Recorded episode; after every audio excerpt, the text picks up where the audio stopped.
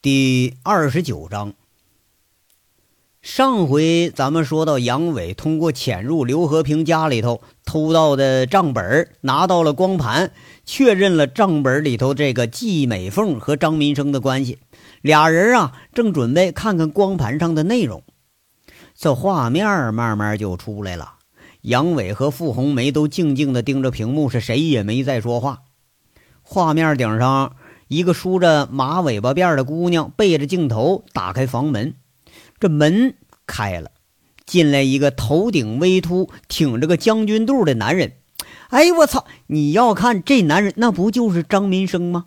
虽然吧，跟照片上有点差异，现在的张民生只不过就是肚子更大了点这头发更少了点而已。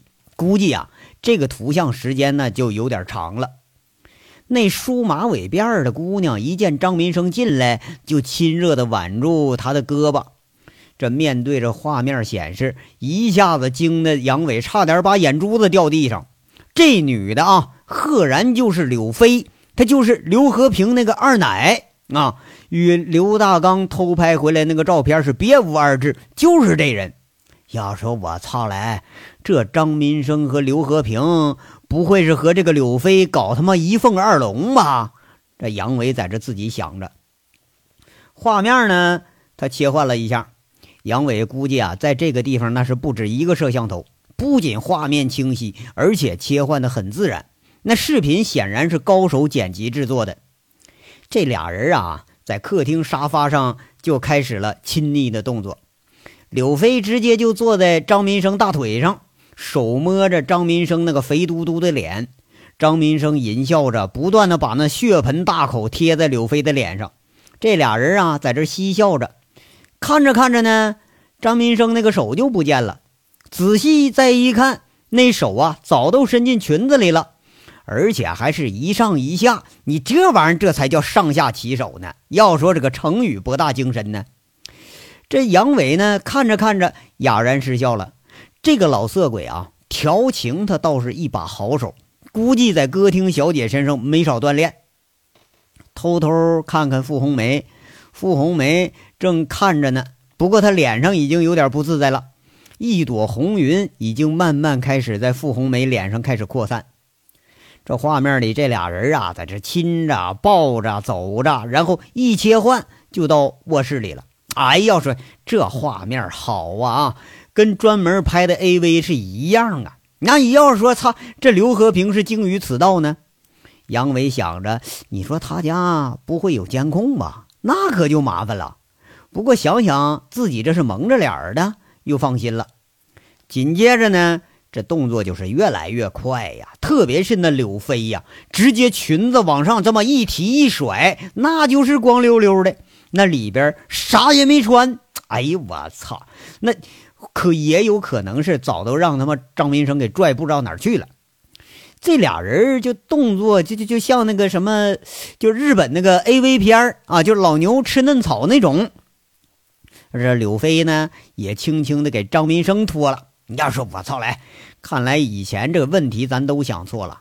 估计这柳飞根本就不是刘和平的相好。感情是张民生打炮，这刘和平买单。哎，你怪不得跟踪老是发觉柳飞跟张民生他走的这么近呢。要说这老牛就是老牛啊！杨伟咬着嘴唇，忍住不让自己笑出声来。只见画面已经脱光的张民生下身那根子孙根呐，还他妈就像根小虾米一样在那蜷曲着呢。你说这他妈调情都调这么半天了，就愣没把你这玩意儿调起来？你这条件也太差点了吧！这里边呢，就有了更激烈的动作。只见柳飞把那根小虾米直接放嘴里开始裹了。这招这招叫叫什么来？对对，锦绣小姐管这个叫玉女吹箫。不过这他妈箫也太短了吧，有点是像那小学生吹那口哨。嗯，这杨伟看着看着是终于忍不住笑了。忍不住弯下腰，捂着肚子在这笑。你不仅仅是可笑啊，而且他是高兴啊。那账本有多厉害，杨伟倒不觉着。可是就这录像，那绝对能要张民生的老命。本来那自己就准备干这事儿呢，这回可挺好，有人先替他给干了。这啪的一声，傅红梅红着脸，怒目相向，一下子合上了笔记本，看着杨伟在这说：“杨伟，你你你怎么这么流氓啊？你哪里搞的这些乱七八糟的东西啊？”嘿嘿嘿嘿，哎，这可是个好东西啊！杨伟啊，止不住笑，这也太意外了。本来自己还准备干的那个恶心事儿，没想到人家刘和平早就干了。看这水平，那杨伟还真就比不上人家。傅红梅在那恨恨地说着：“你也不嫌个龌龊，你怎么搞这些恶心东西？”切，你看，让你看又没让你干呢。这杨伟挺不满意啊。然后他把电脑里光盘拿出来，收拾好自己东西。那今天这收获可是真不少啊！钱还鼓鼓囊囊装了一小包呢。出去，就不待见你。这心情非常不爽的傅红梅开始赶杨伟出去了。杨伟拿起东西准备走，在这说了：“嘿，我咋的？我又怎么碍着你了啊？你就弄这些东西来恶心我，是不是？杨伟，我还真看错你了。”傅红梅走到门口，拉开门，那表情很明显，请滚。那心情非常好的杨伟啊，倒也不在意这些，大大咧咧起身，经过傅红梅身边，杨伟停下来了，面对面盯住了傅红梅。傅红梅正要躲避这火辣辣的目光呢，却被杨伟一只手抬住了下巴。就听杨伟说着：“你没看错。”到现在为止，你就从来都没看对过啊！然后啊，不带着傅红梅出手反抗，自己这就往外走了。正失魂落魄关门的傅红梅，却见走出几步的杨伟又返回来，看着杨伟一脸的淫笑，心下莫名其妙抗拒的傅红梅，刚想强行关门，又被杨伟一只脚就给顶住门了。你说这坏蛋啊，毫不费力就把门推开了，又一把拉住傅红梅的胳膊。傅红梅莫名其妙，一下子就想到下午薛平那大发花痴的模样，脸红耳赤，说着：“杨伟，你你想干什么？你？”就只见杨伟凑上脸来，一脸的坏笑。正在傅红梅隐隐约约有所期待的时候，又听见杨伟说了。今天的事儿烂到肚子里，谁也不许说，明白不？然后一把推开他，头也不回，这就走了。身后关上门的傅红梅软软的坐在地毯上。你说这个坏蛋哈，本来以为他想非礼我呢。这傅红梅呀，在那儿心跳脸红的想着。不过你说他为什么不非礼我呢？就这么一想，哎，心更跳了，脸更红了。咱说有些事儿吧，偏偏就得是要节外生枝。不过杨伟觉得这次节外生枝他生得好啊，下面动作全免了。你要知道啊，去绑架一个政法委书记，再找俩小姐，再弄个摄像的，还得协调好几个人的动作。那杨伟他又不是专业人士，那搞这事儿肯定难度不小啊。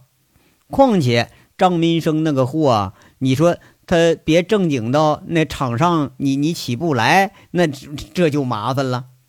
虽然锦绣小姐那是现成的啊，人也现成的，可毕竟这事儿可不小啊。谁掺和进来，将来你屁股都擦不干净。人多眼睛杂呀，事儿经手的人越多，那就越容易出事儿。杨伟在设计整个行动的时候呢，就把这跟踪和动手的刻意给分开。除了他和李林，其余人都不明白在干什么，这也是杨伟的高明之处。将来即使啊，其中某个混子出事了，这事他也说不出个所以然来呀。关键东西只有他俩人全盘的知道，甚至有些东西连李林他也不知道。至于刘大刚呢，从杨伟知道他已经有个三岁的儿子时候，好多事就不让他参与了。杨伟回到自己这个房间，虽然说他已经搬出来了吧，可陈大拿还是把这个房间给他留着。杨伟他还是想来就来，想走就走。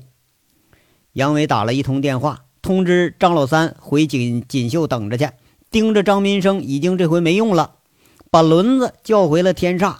那长安之星啊，得处理喽啊，那是轮子不知道从哪儿顺顺来的，那你顺来你就得给送回去，要不你就直接给扔了。那东西你办完事可不能留了。最后通知李林，下一步行动取消，给刘和平打晕，直接搁车里头扔在通信公司门口。当然了哈，放那是不带好好放的，把刘和平扒了裤子给扔车里了。要说他妈的这大鱼摸住了，这帮虾米也该收拾了。南大库的王大炮、锦绣的贼六以及杨伟的这几个老兄弟，同时收到了杨伟的短信，俩字儿就是动手。凤城啊，再次经历了一次不大不小的混乱。如果说上次是声势浩大，这次则是不声不响。这个诗丽花歌城呢？在接近十一点的时候，发生了一件哭笑不得的事。一个没有车号的这个黑车停在门口，上面下了个人，赤身裸体，抱着头没命的就往这歌城里跑。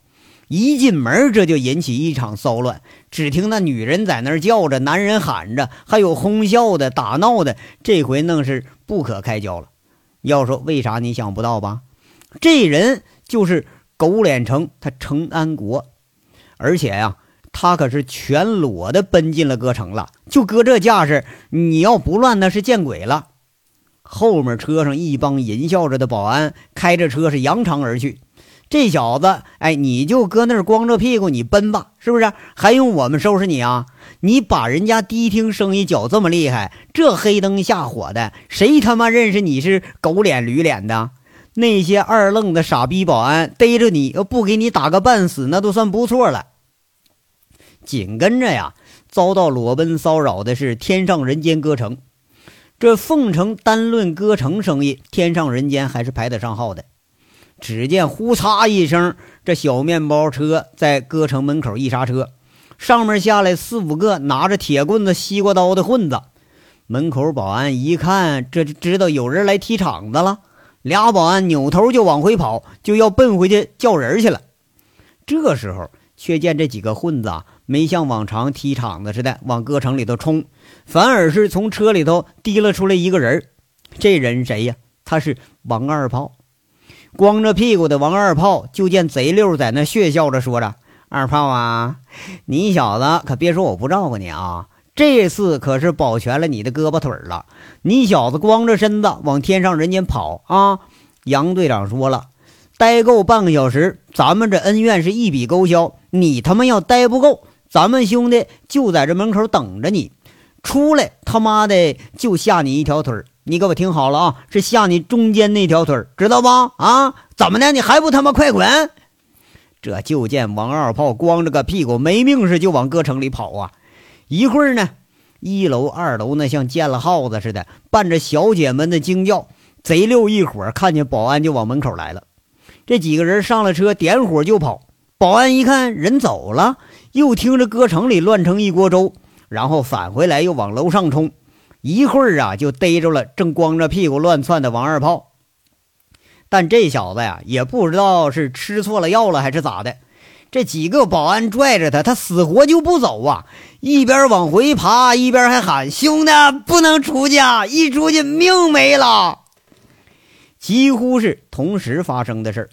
凤城曾经与锦绣在生意上明争暗斗，和几家歌城啊，像这个诗丽花啊、天上人间，他首当其冲；还有金宝利、昌盛园、滚石、小香港等七八家数得着的歌城，也都遭遇了狙击。金宝利歌城老板的尼桑车被扔了一个燃烧瓶，而且是用蜂蜜和汽油混合的这个燃料，不但是蔓延的快，而且还不易扑灭。等着火灭了，车他妈的也就成了个拉煤车了，黑乎乎的，根本没有原来的样了。滚石歌城的老板那是更惨，被一群混子挤在小胡同里头，狠狠给揍了一顿，而且把裤子还扒了，完了还照了张相。你要是说这个高科技这东西就是好啊啊！十分钟不到，一次性成像的照片就贴到了歌城了，而且呢，他经营的歌城。这个呃，小香港歌城发生的事是更匪夷所思。一辆拉废玻璃瓶的大卡车从歌城门口路过，直接把满满一车酒瓶子就倾倒在了歌城门口。你就别说停车了，连人都没办法走了。眼见这生意是做不成了，那咋办呢？啊，这他妈的，你说报警你都说不清楚，这到底是咋回事当然了啊，冤有头债有主，这是杨伟一贯的作风。像滚石那老板，曾经啊在锦绣困难时期威胁这几个妈咪跳槽；小香港歌城呢，也曾经到锦绣威胁小姐到他们那地方坐台。而金宝利那位，直接就和天上人间的穿一条裤子。这些人那肯定是得收拾你。而在搞定刘和平和张民生一事之后，杨伟腾出手来，首先要干的那就是这件事儿当然了啊，这事儿还没完。一路凯旋归来的众保安聚集在锦绣的保安室，贼六王大炮临时充当指挥，给这一干人下了准备任务。最后一句是。三点钟准时集合，你就看这样啊，这高潮啊，估计还是在后头呢。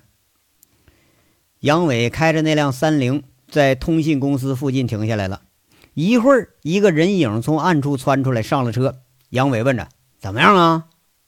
这人呐，就是处理刘和平后事的人。那个办好了，就扔在通信公司门口。按你说的，裤子扒了，给他打了针安定。这话没说完呢，李林就忍不住捂嘴笑说：“哎，杨哥，我跟你说啊，这事儿也太他妈搞笑了啊！哎，我扒刘和平裤子的时候，你猜他说啥？他说：兄弟，兄弟，我都四五十了，这调调我可不行啊！啊，哎，那老小子还憋着脸在那装处来着呀。说的俩人是都是哈哈大笑。一会儿啊，车停在天煞。”杨伟把包里头提出厚厚的一摞子钞票，递给李林，跟他说着：“林子，拿着，这是三万，连着刘和平身上那几万都归你。今天晚上你就离开凤城啊！不是咋的，杨哥有事了？有事我跟你一块担着。你这赶我走，你什么意思啊？”